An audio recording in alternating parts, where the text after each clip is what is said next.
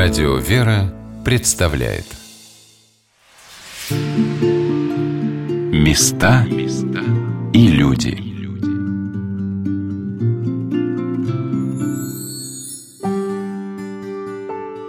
В каких разных уголках нашей великой Родины не расположены православные храмы и монастыри – на каких только рубежах не охраняют наши границы духовные воины в монашеских одеждах.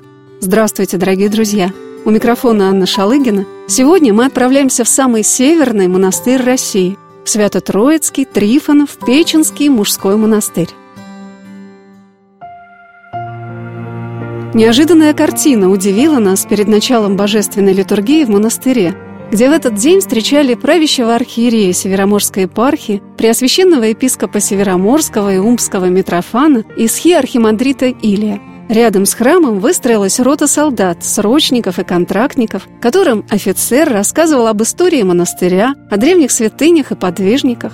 Поселок Луастари, название которого переводится с финского как «монастырь», расположенный в двух часах пути от Мурманска, со всех сторон окружают военные части, подразделения войск Северного флота.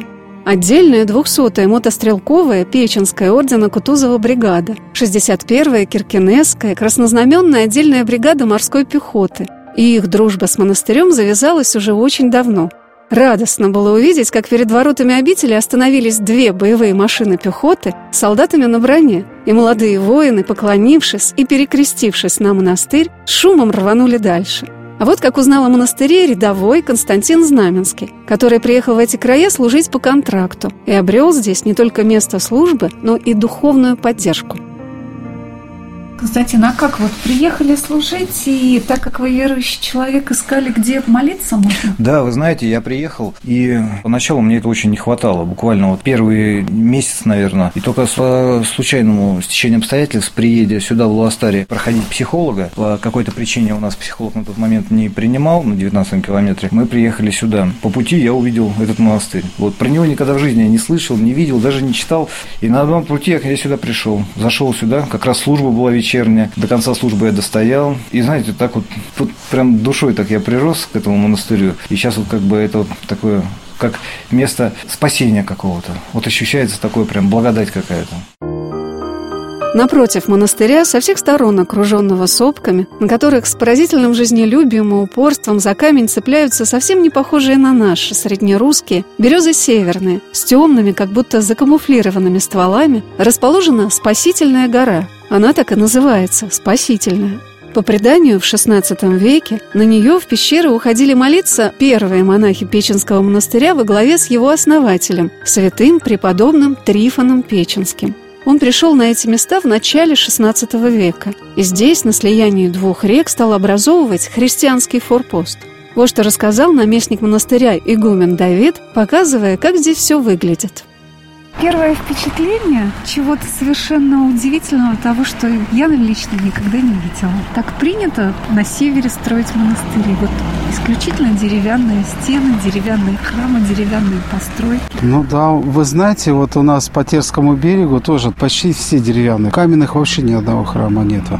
Почему про Терский я говорю? Это Кольский полуостров Белого моря. Там чуть южнее уже находятся Соловки. И у нас каменных как бы и нет. Вообще ни одного храма не было. Все строили вот как раз из подручного материала. И здесь тоже строили первый храм. Если вот были в трапезной, вы видели там, наверное, фотографии. Там старые фотографии дореволюционные. Весь монастырь был из бревен сделан. И мы, в принципе, постарались сохранить вот ту архитектуру древнюю, да, как бы передать вот тот дух вот тех времен, когда жили здесь отцы святые, которые молились, вот, и по всем фотографиям мы всю архитектуру храма тоже мы это как бы старались сохранить. Монастырь окружает стены, да, монастырские, деревянные, но с одной только стороны. Я смотрю, там вот лес, да? А у нас там живая преграда, у нас там река, река Печенга. С той стороны река Мана. Там слияние, если вот туда вот пройти, это получается северо-восток, вот этот угол. Там у нас как раз слияние двух рек происходит.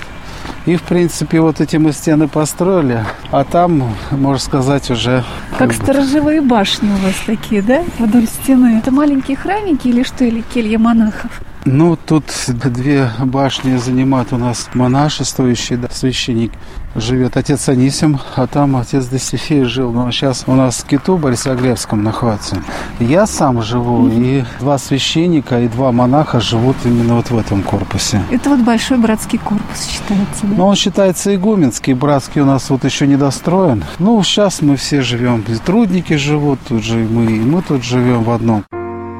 Свято-Троицкий, Трифонов, Печенский мужской монастырь был основан в 1533 году. Сюда, на эти северные земли, где кочевали племена лопарей, саамов, язычников, пришел каяться в своих грехах преподобный Трифон Печенский. Выходец из новгородских земель, сын священника, он провел свою молодость, промышляя разбоем на границе с финами. И вот в возрасте 34 лет бывший разбойник стал просветителем язычников и охранителем русского государства на севере России. Его встреча с преподобным Феодоритом Кольским изменила всю его жизнь. Святой преподобный Феодорит, соловецкий монах, подвязавшийся на Кольском полуострове, основывая на этих землях храмы и монастыри, своим примером высокой духовной жизни оказал большое влияние на укрепление православия на русском севере. Преподобный Феодорит благословил Митрофана, как звали в миру преподобного Трифона, принять монашеский постриг и просвещать светом Христовой веры лопарские племена – Преподобный Трифон построил здесь, на слиянии рек Печенги и Маны, на месте своего уединения, церковь, которую осветил в честь Пресвятой Троицы – да, он церковь построил, но сам-то осветить не мог, он был монашествующим, он до конца своей жизни, у него не было сана священнического. И он пригласил сюда, пошел, значит, в Москву, и сюда по его прошению определили сюда священника. Как пошел? Пешком пошел? Ну, я ж не знаю, вполне возможно. И сюда определили священника, который осветил храм в честь животворящей Троицы.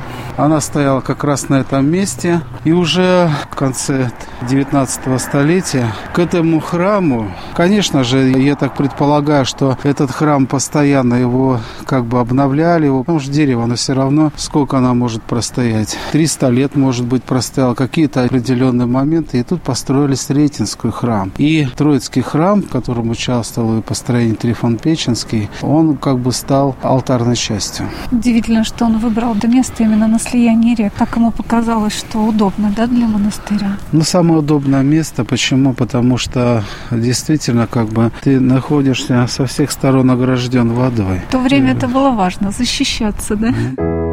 Удивительным является то, что монастырь, основанный на этих крайних рубежах русского государства, являлся не только охранителем православной веры, но своим присутствием стал гарантом для России того, что эти земли наши, русские – так монахи на много веков вперед стали защитниками русского севера от притязаний на эти территории иноземцев, норвежцев, финнов, датчан и шведов. Царь Иоанн Грозный в жалованной грамоте, выданной преподобному Трифону, даровал монастырю морские берега с губами и тонями, северные реки и ручейки со всей рыбной ловлей, лесные угодья и пастбища со звериными ловлями, что позволяло обители развивать монастырское хозяйство – было велено отстроить монастырь в виде крепости Острога. Отныне специальным указом обитель ограждалась от поползновений, как их называли, немецких людей, которым было велено отказывать, что та земля искони – вотчина нашего великого государя, а не датского королевства.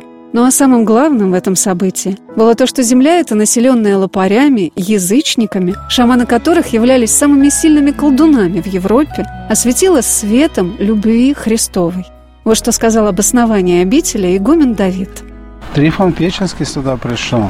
На пустое место? Да, на пустое место. Он сюда и шел для того, чтобы веру в Христову вот, нести людям. Потому что эти времена, когда он пришел, это начало 16 века. Здесь лопари, это же язычники, лопари.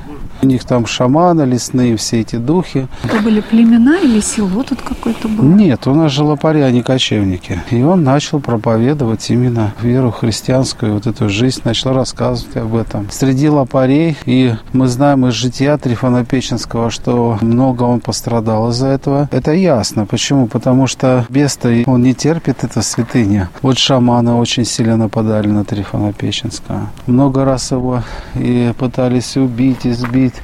И вот, вот эта вот гора, вот это, видите, вот там вот у нас большая, да, скала. она считается как спасительная. Ее называют в народе, да, спасительная.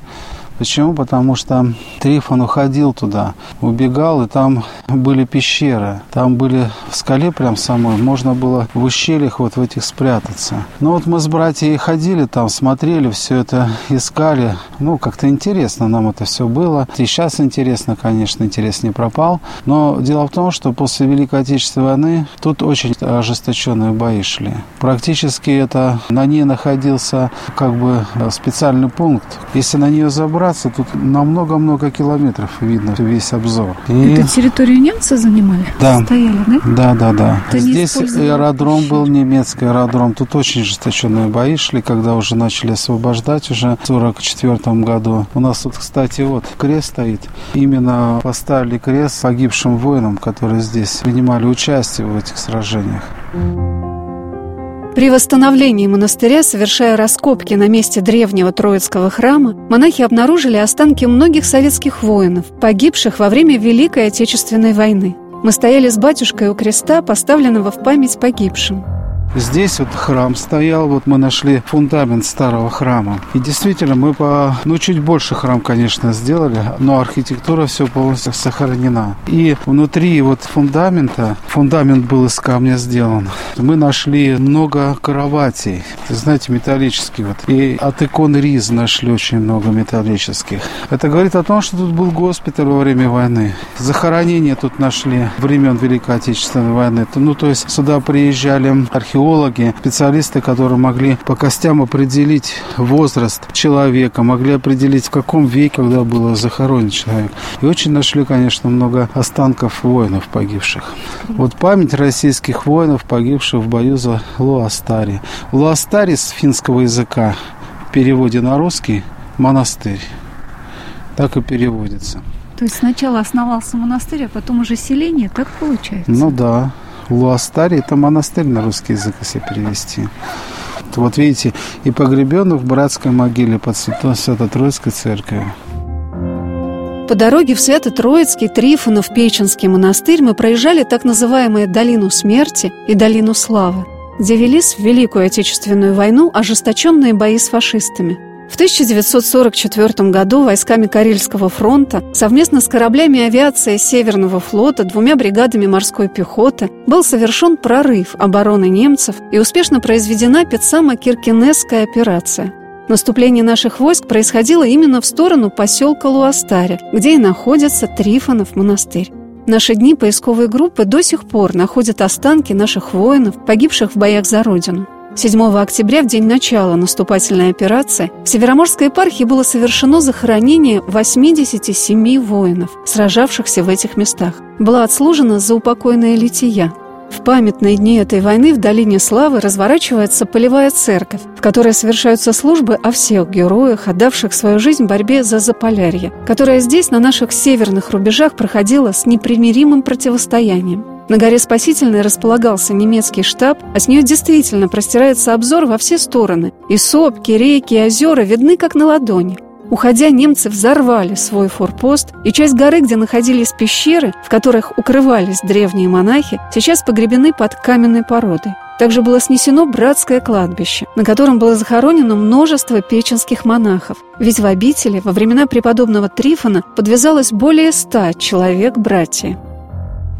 А также мы вот по фотографиям это все видно определили и действительно находили останки мощей монахов, останки тел, которых были захоронены здесь братское кладбище. Там на старых фотографиях прям много видно крестов стоит, что очень много братьев похоронено. Мы вроде как хотели восстановить эти кресты поставить там, но хотя мы еще не знали список тех братьев, которые были, не весь список нам тех монахов, которые здесь похоронены, но тем не менее думали, будем поставить такие кресты, вот как они на фотографии чтобы как бы определить хотя бы место, вот что вот обозначить, что это да, это действительно место захоронения. И мы когда начали устанавливать кресты, то мы начали натыкаться именно на останки монахов. И мы сразу прекратили это делать. Поставили один большой крест, который обозначает именно как братское, да? Э, кладбище. Да.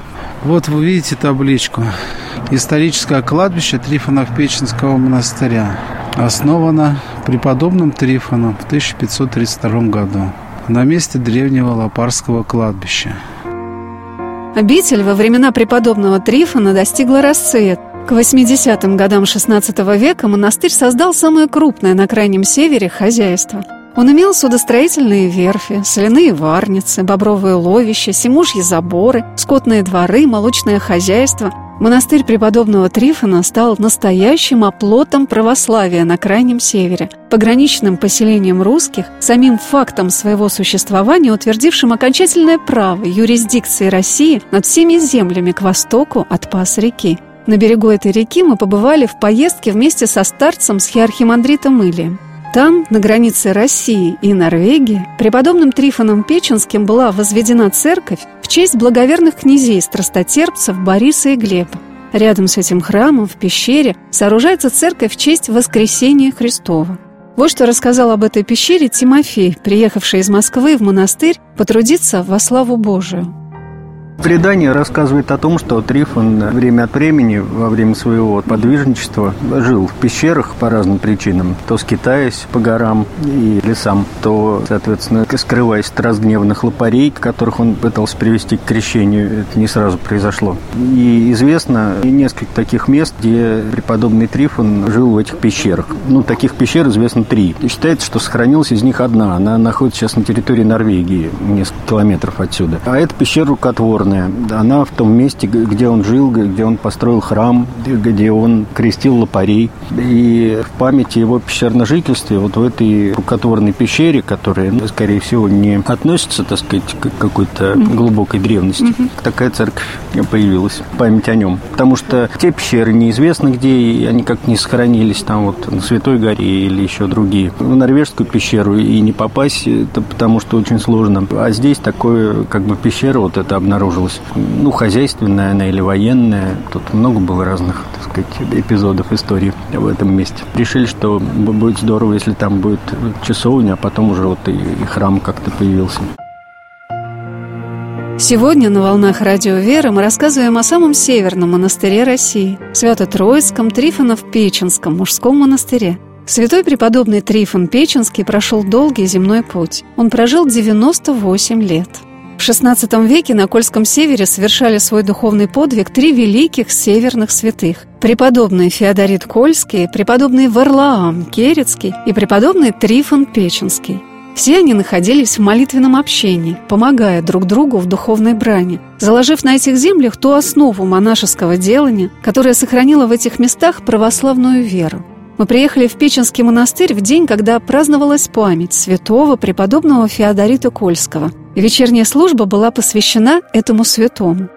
Войдя в храм, который поразил меня величием и простотой, как будто огромный корабль, несгибаемый под бурями и ветрами, плывущий по бескрайним волнам веры, мы услышали древнее монашеское пение знаменного распева. Слава Отцу и Сыну и Святому Духу.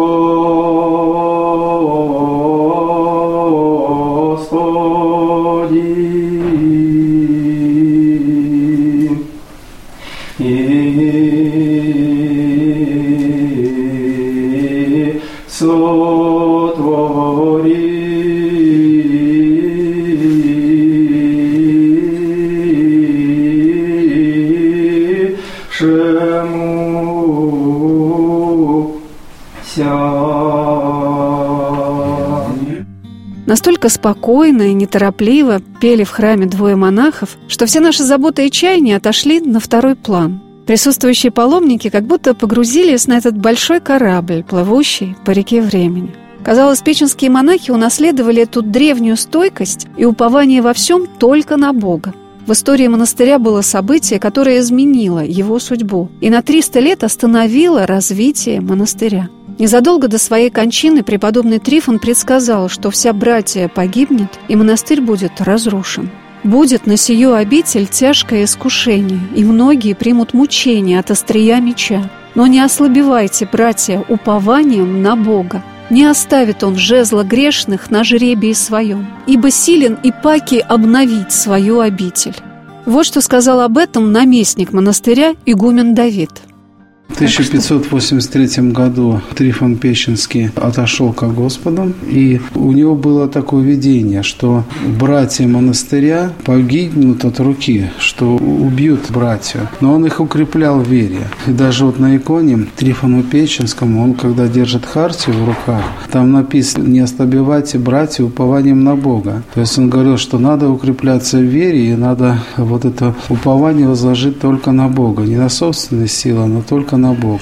И вот буквально через несколько лет, в 1589 году, приходит швед, приходят, и они разоряют полностью монастырь. Они не шведы, а пришли финны, а шведы как бы являлись, нанимали военных финнов финны пришли и разорили полностью монастырь. Всю братью убили, подожгли храм, все сожгли, и это самое... Всю братью? Сколько да. было человек?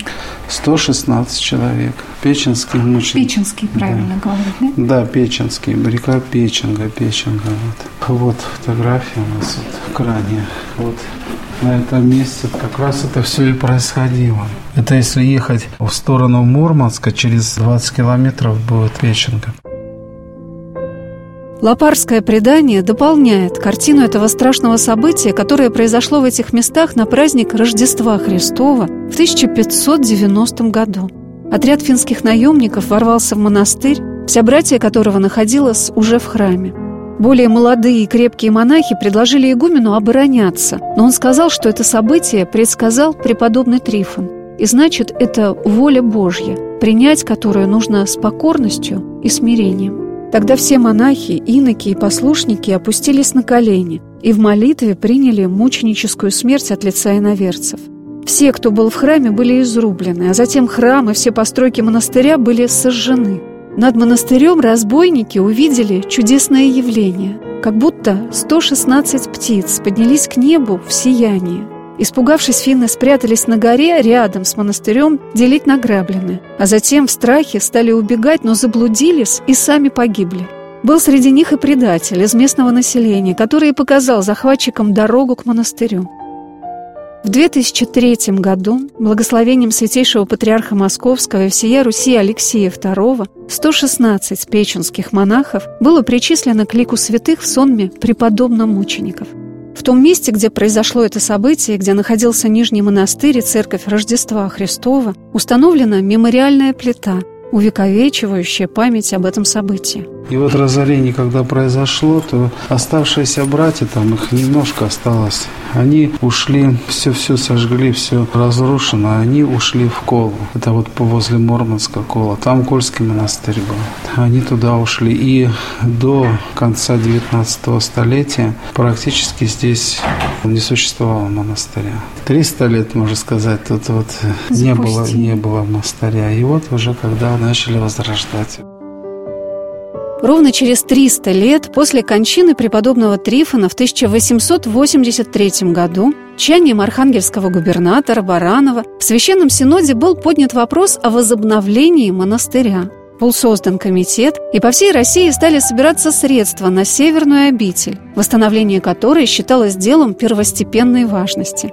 В этом видели залог укрепления российской государственности на территории Заполярья – Труды по возрождению обители взяли на себя монахи Соловецкого монастыря – Вообще архимандрит Никандр начал восстанавливать монастырь. Потом его отправили в Крым, а на его место пришел архимандрит Ионафан. Такой человек, вот если читать вот жизнеописание не его лично, а монастыря, это 1883 год, 89 год. Очень такие энергичные люди были. Они тут горы сворачивали. Они, значит, изменили русло реки Манны. Они проводили здесь дороги, строили дороги дороги. У них тут мельница была. Очень энергичные люди. Но надо было, конечно, укреплять границы. Границы российского государства. И, соответственно, уже стал вопрос о том, что ну кто? Кто-то должен. А в основном-то как монастырь, это считается как форпост такой, как бы, где находятся как раз и люди, которых вот действительно, они молятся, они какое-то хозяйство. То есть уже все. Это территория русская. На эту территорию очень было много притязаний со стороны Финляндии, со стороны Швеции, Норвегии. Норвегия в основном сюда. Они хотели это все, чтобы забрать. Финны еще тогда как бы их и не было здесь. Самым важным делом, несмотря на развитие большого монастырского хозяйства, для обители по-прежнему являлось просвещение местного населения. На средства монастыря было создано две школы для русских колонистов-поморов и для карел православного исповедания. Монастырь становился оплотом государственности и культуры для русского севера – Иоаннафан очень был такой мудрый человек и властный человек.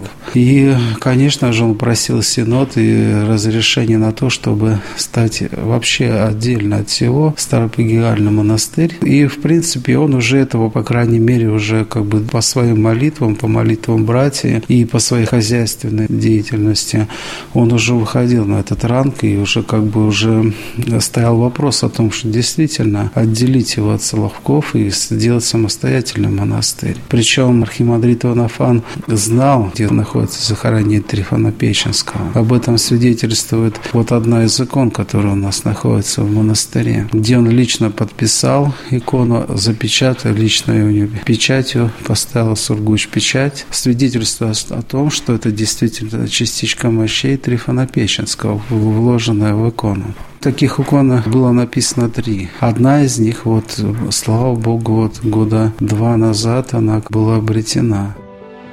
Над мощами преподобного Трифона, находившимися под спудом, была установлена рака, но в наши дни место его упокоения неизвестно. Почитание этого русского святого было повсеместным. Происходило много чудес и исцелений по молитвам к преподобному Трифону. Еще в годы правления царя Федора Иоанновича во время осады Нарвы царю во сне явился преподобный Трифон и повелел выйти из походной палатки, где он ночевал. А вскоре в это место ударило ядро. Царь после происшедшего с ним чуда сделал большой вклад в монастырь. Монахи монастыря в наши дни во всем уповают на помощь преподобного Трифона и всех кольских святых. На службе, посвященной преподобному Феодориту Кольскому, звучали песнопения этому святому, а в центре на аналое лежала удивительная икона преподобного Феодорита. Владителя с ней возим, кроткими дыханий кроткого духа, легко пришелось и житейскую пучину мудря, и на бисере много ценя, Твоя имение продала, и обрек его в себе удержал еси, блажен был божественными добротами его. Вот что отец Давид рассказал о святом преподобном Феодорите Кольском. Это же был сподвижник Трифона Печенского, постриженных Соловецкого монастыря. Был очень грамотный и э, молитвенник, конечно, был. Вот. И вы знаете, это был вообще духовник. Он был духовник и Варлама Керецкого, и ближайший друг, и тоже духовный товарищ, и э, сподвижник Трифона Печенского. Я вот знаю, что э, из жития очень хорошо, вот как вот связывать этих трех подвижников. Когда Варлам Керецкий вот оступился, у него был такой в жизни момент, когда он по попущению Божию из-за, так сказать, мнимой какой-то вот ревности. Почему мнимой? Потому что это все-таки к супруге своей он убивает ее, будущий священник.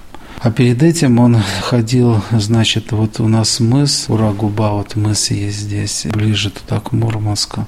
Там такой большой уступ есть, когда там сбрасывали, приносились в жертвы люди, жертвоприношения были вот такие вот, идолослужение такое было. И он там начал усердно молиться, подвязался и освещал это место, и крест там установил. И дьявол вот так отомстил ему. Но опять-таки еще повторю раз, что это попущение Божие было, что он вот ничего просто вот убивать свою супругу. И у него было такое вот покаяние. И он первым делом то что делает? Он идет ищет Феодорита Кольского и Трифона Печенского и рассказывает и кается в этом. И вот у него был такой вот от эм, Феодорита Кольского, своего духовного, так сказать, отца, было благословение, чтобы он свою супругу вот в память того, что вот он ее так э, убил, он на своей ладье, Карбасе, он должен был ее в течение там какого-то времени плавать вокруг Кольского полуострова от Кирити Белым морем, подниматься туда, в горло Белого моря, выходить в Баренцево море и сюда заходить. Заходил сюда, вот в Пастерику, туда, к Норвегии. Ну и, конечно же, здесь, вот на этих местах он был. И так вот он, покуда тело не, не истлело супруги, вот он ходил вот так вот, вот много лет. И вот первым таким вот знаком от Бога было то, что он действительно прощен по молитвам, опять-таки и Трифона, и Федорита, и своим личным покаянием. Это было то, что вот такой был червь, который в определенном месте мореходы не могли плавать. Это был вообще такой путь, который вот очень было неудобно огибать. Это, это такой морской путь был. А поскольку все суда были деревянные, то червь просто въедался. И вот посмотрите, у нас, кстати, вот фрагмент есть дерева, видите? Как съедает вот это, изъедает этот червь. Это мы нашли дерево в Баренцевом море, вот именно вот оно было вынесено. Вот оно вот так вот съедает этот червь, вот так вот полностью. Просто требуху превращается этот самый корабль. Корабль или баркас, ладья. И вот этот червь ушел с этих мест. И люди могли просто проходить. Вот он молился. И молился, описывается тоже вот из жизни его, что он молился, когда шел берегом. И бесы начали там всякими выражениями на него, значит, ругались и все это. Вот это Варлам Кирицкий, Федорит Кольский, вот это вот были все сподвижники такие, молитвенники. Места и люди.